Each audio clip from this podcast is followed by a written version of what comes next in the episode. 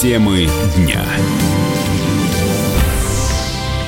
Вы слушаете радио «Комсомольская правда» в студии Валентин Алфимов. А, в МВД создали группу по пресечению правонарушений со стороны наркополицейских. Об этом сообщили в пресс-службе ведомства. В министерстве подчеркивают, э, что одним из приоритетных направлений деятельности под, вот этой вот подразделения собственной безопасности является выявление, пресечение и раскрытие фактов преступлений сотрудников в сфере оборота наркотиков. Адвокат, бывший сотрудник спецподразделения МВД Вадим Лялин э, считает создание нового отдела совершенно нецелесообразным целесообразным? Во-первых, я всегда был сторонником того, что лучший враг хорошего. Во-вторых, я приду вам очень простой пример. Все у нас рано или поздно, так или иначе, сталкиваются со стройкой. Вот есть у нас строители, обычные строители. Как правило, каждый строитель два кирпича домой унесет. Над строителем стоит прораб, который иногда ловит строителей и отбирает у него эти два кирпича, но, как правило, уносит домой две машины кирпича. Вот здесь, получается, как бы и выставился точно такой же принцип, когда одни, менее коррумпированные, будут подконтрольны более коррумпированным вновь созданным структурам. Потому что что изменится по большому счету? То есть мы говорим, что сотрудники, которые должны противостоять наркоторговле, сами фактически преступники. Для этого создана еще одна целая профильная служба внутри Департамента собственной безопасности. Вам не кажется это странным? Я бы как минимум тогда тубы уничтожил, там, да, ликвидировал. Я не вижу целесообразности в данном подразделении. Более того, я считаю, что это неправильно категорически было сделано. В июне этого года после прямой линии с Владимиром Путиным министр внутренних дел Владимир Колокольцев получил руководителем Главного управления собственной безопасности подготовить предложение о создании в структуре специализированных подразделений.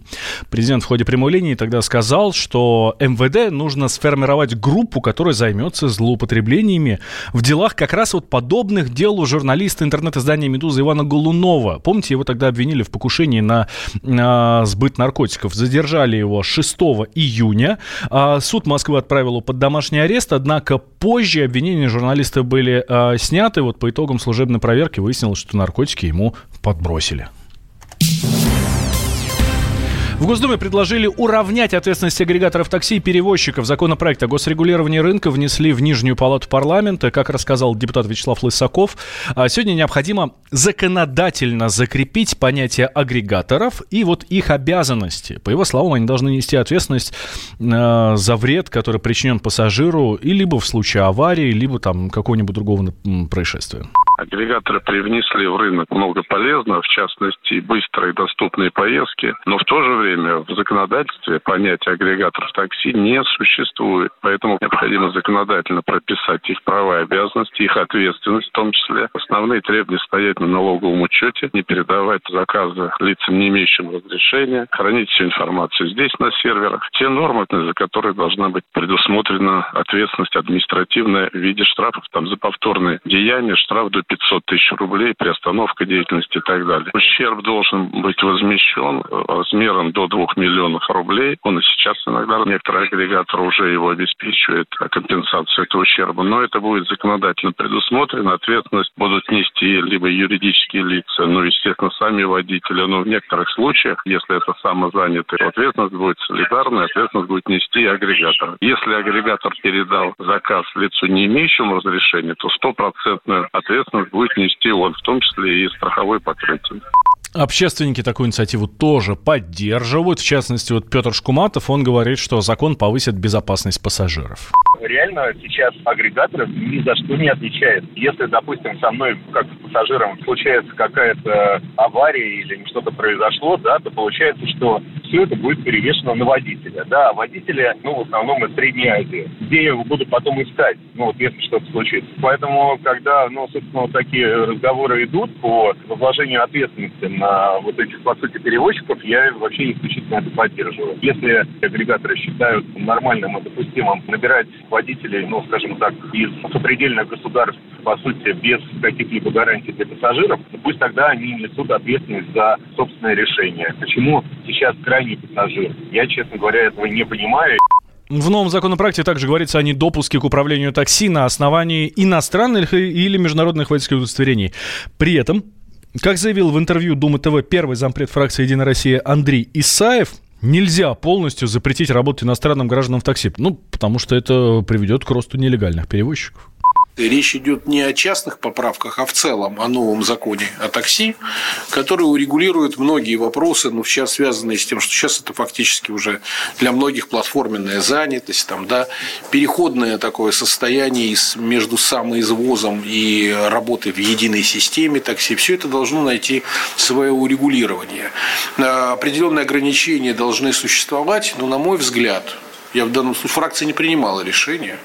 Я выскажу свою точку зрения. Без, не, не, не нужно писать запретов, которые невозможно будет выполнить. Если мы просто запретим иностранным гражданам, которых сейчас большое количество работает в этой сфере, э, работать в такси, они будут заниматься тем же самым, тем же самым, но на нелегальной основе.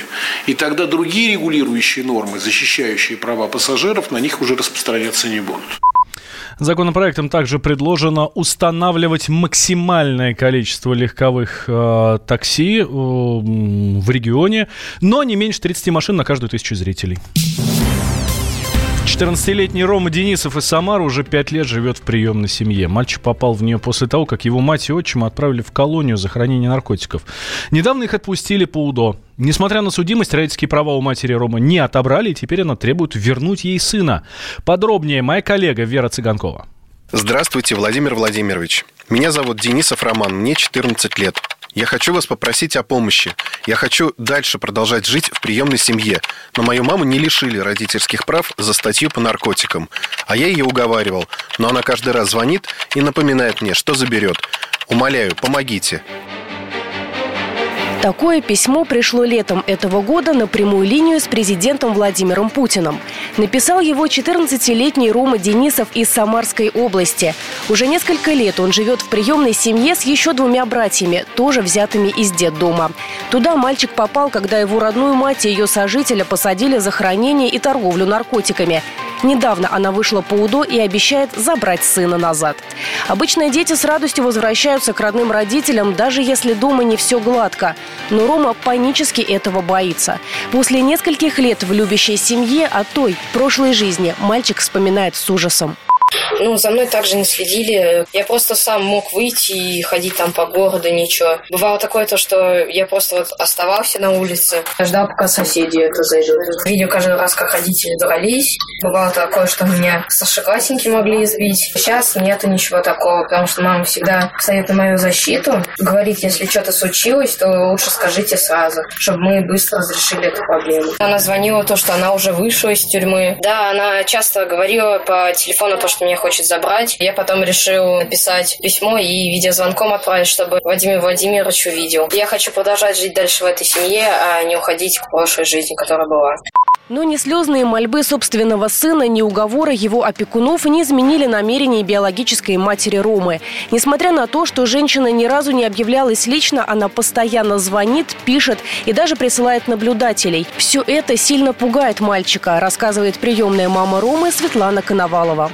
Я ей предлагала, откажись от ребенка, пожалуйста, в его интересах придет возможность, придешь и заберешь его. Категорически был отказ, что она оставит ребенка. В прошлом году в декабре мы узнали, что она уже освободилась. Сказала, что приедет. От нее к нам домой приезжали посланцы с проверкой или что. ребенок, когда уезжал на море, по приезду в Самаре, он прятался в поезде. Он боялся, что его будут караулить и выкрадут.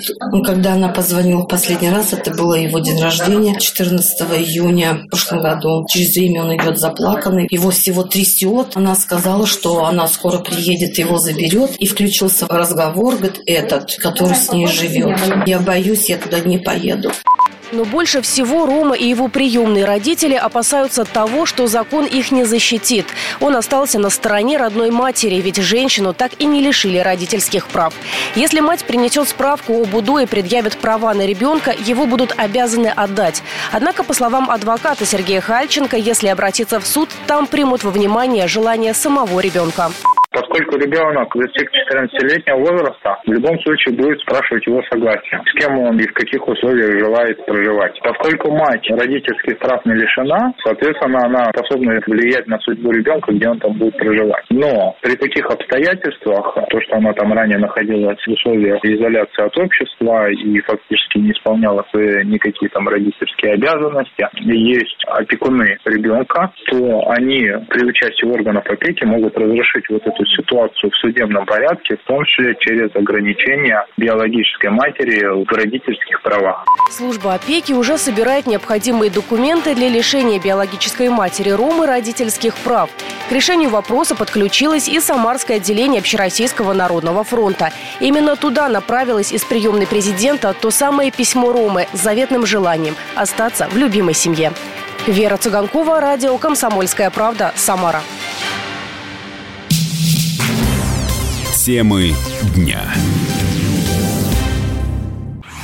Всем привет, меня зовут Мария Баченина, и я автор подкаста «Здоровый разговор». Подписывайтесь на мои подкасты на всех популярных платформах, ставьте лайки и присылайте свои темы, интересные вам, на почту подкаст собачка.